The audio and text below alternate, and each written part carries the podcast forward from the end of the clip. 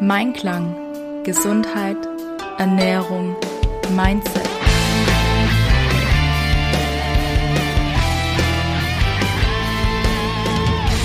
Mit Ann-Kathrin Seidler.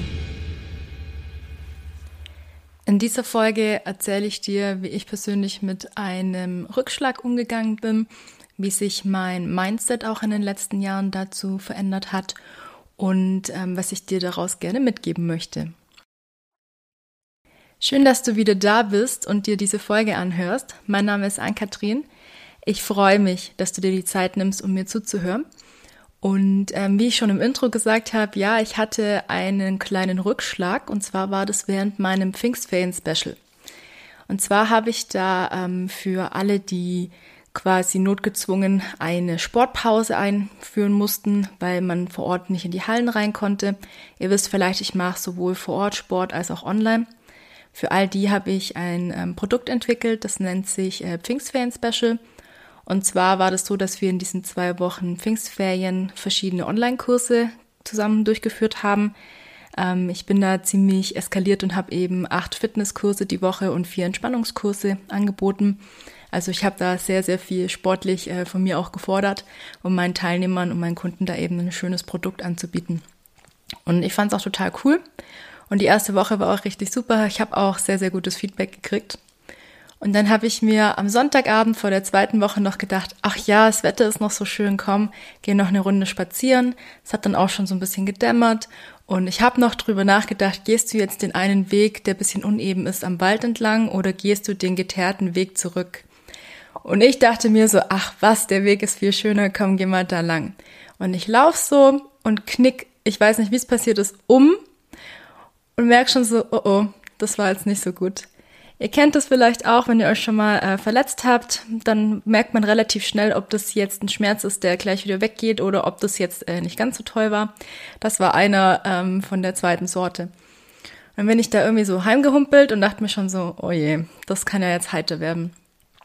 Und ähm, war dann natürlich auch so, dass es halt sich nicht innerhalb von drei Stunden wieder erledigt hatte, sondern dass ich ähm, ja mir meine Bänder ein bisschen überdehnt hatte vom einen Fuß.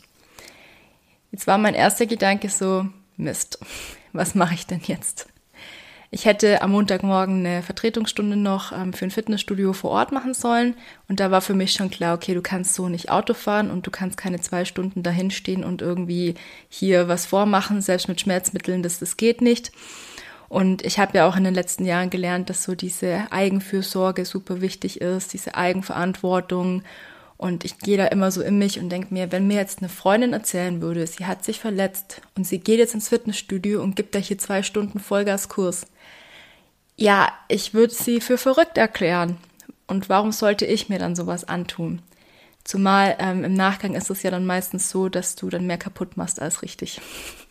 und sich das dann auch gar nicht rechnet. Darum habe ich dann eben diese Stunden abgesagt.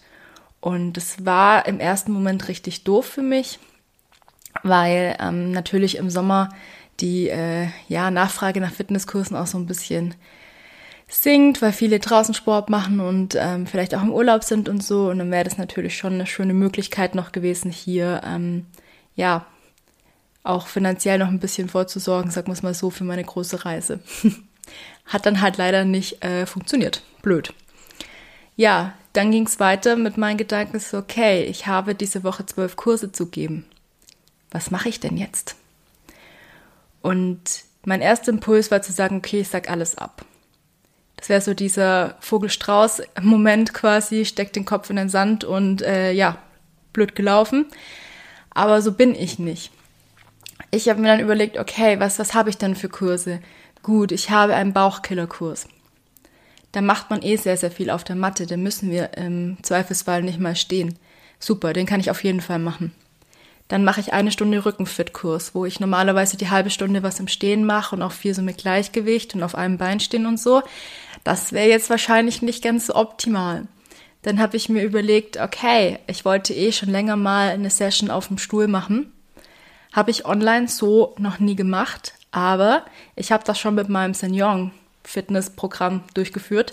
Also kann ich das auch machen. Super. Dann probieren wir das aus. Und ich muss sagen, ich habe da auch ganz, ganz tolle Teilnehmer. Also falls hier jemand dabei ist, der das Pfingstferien-Special mitgemacht hat und der mich da trotzdem unterstützt hat, danke, dass ihr das alles so mitmacht, was ich euch so vorgebe. Finde ich richtig toll, dass ihr da einfach auch ähm, offen seid für neue Sachen und auch mal für was anderes. Weil so ist das Leben manchmal einfach, ne? Man hat die besten Vorsätze, man will es richtig gut machen und dann kommt ein Loch im Boden dazwischen und du, ja, kannst es halt leider dann doch nicht so machen. Und genauso ging dann die Woche weiter. Ich habe einfach geguckt, okay, was sind die Möglichkeiten, was kann ich machen? Ich habe mich den Tag über geschont und habe dann am Abend auch nur die Sachen gemacht, wo einigermaßen gingen, wo ich gesagt habe, ich schädige mich damit nicht. Ich kann das gut durchführen, ohne dass ich mich hier ernsthaft wieder verletze oder dass ich mir hier wehtue. Weil das ist ja auch so was ganz Wichtiges, dass man dann auch auf seine Grenzen hört und reinspürt und sagt, okay, das geht und das geht einfach nicht. Also so diese Selbsteinschätzung, ähm, das ist auch was Wichtiges, was man auch lernen darf. Oder eher was ich lernen durfte. Ich habe mich nämlich ganz oft entweder unter- oder überschätzt. Und konnte jetzt einfach in den letzten Monaten so ein bisschen ja, besser einschätzen lernen, wo sind denn meine Grenzen, wie weit kann ich denn gehen und wie weit dann vielleicht doch nicht. Ja, was möchte ich denn, dass du aus dieser Folge mitnimmst? Ich erzähle dir das ja jetzt nicht aus äh, Spaß an der Freude, sondern ich möchte, dass du auf jeden Fall das ein oder andere daraus ziehst.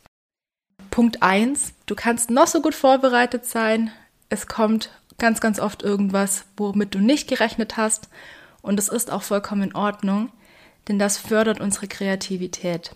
Und dann wende bitte nicht die Vogelstrauß-Taktik an und sag, ich gehe jetzt wieder ins Bett und ziehe mir die Decke über den Kopf oder ich stecke den Kopf in den Sand und mache nichts mehr, weil es ist jetzt leider nicht so, wie ich mir das vorgestellt habe, sondern versuch das Beste draus zu machen. Und das ist etwas, was ich gelernt habe in den letzten Jahren, nicht mich darauf zu fokussieren, was alles nicht geht, aus welchen Gründen auch immer.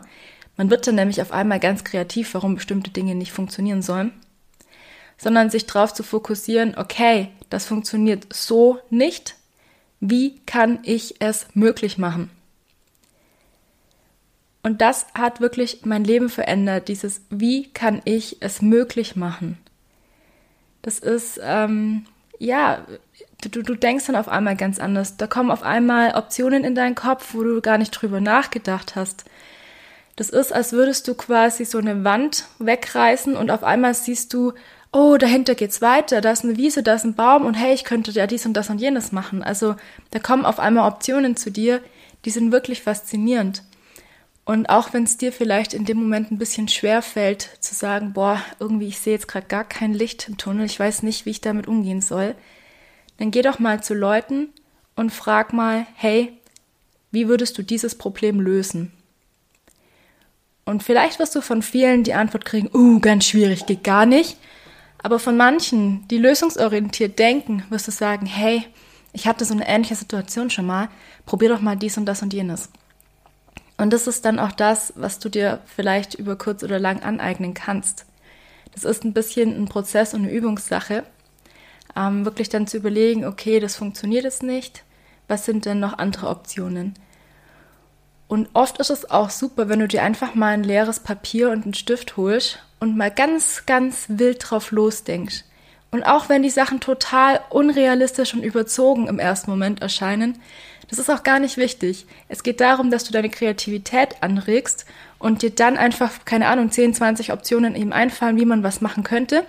Und wenn dann eine oder zwei dabei sind, wo du sagst, hey, das ist gar nicht so doof, ich guck mal, ob das funktioniert, ich probiere das einfach aus, dann ähm, hast du ja schon ganz, ganz viel gewonnen.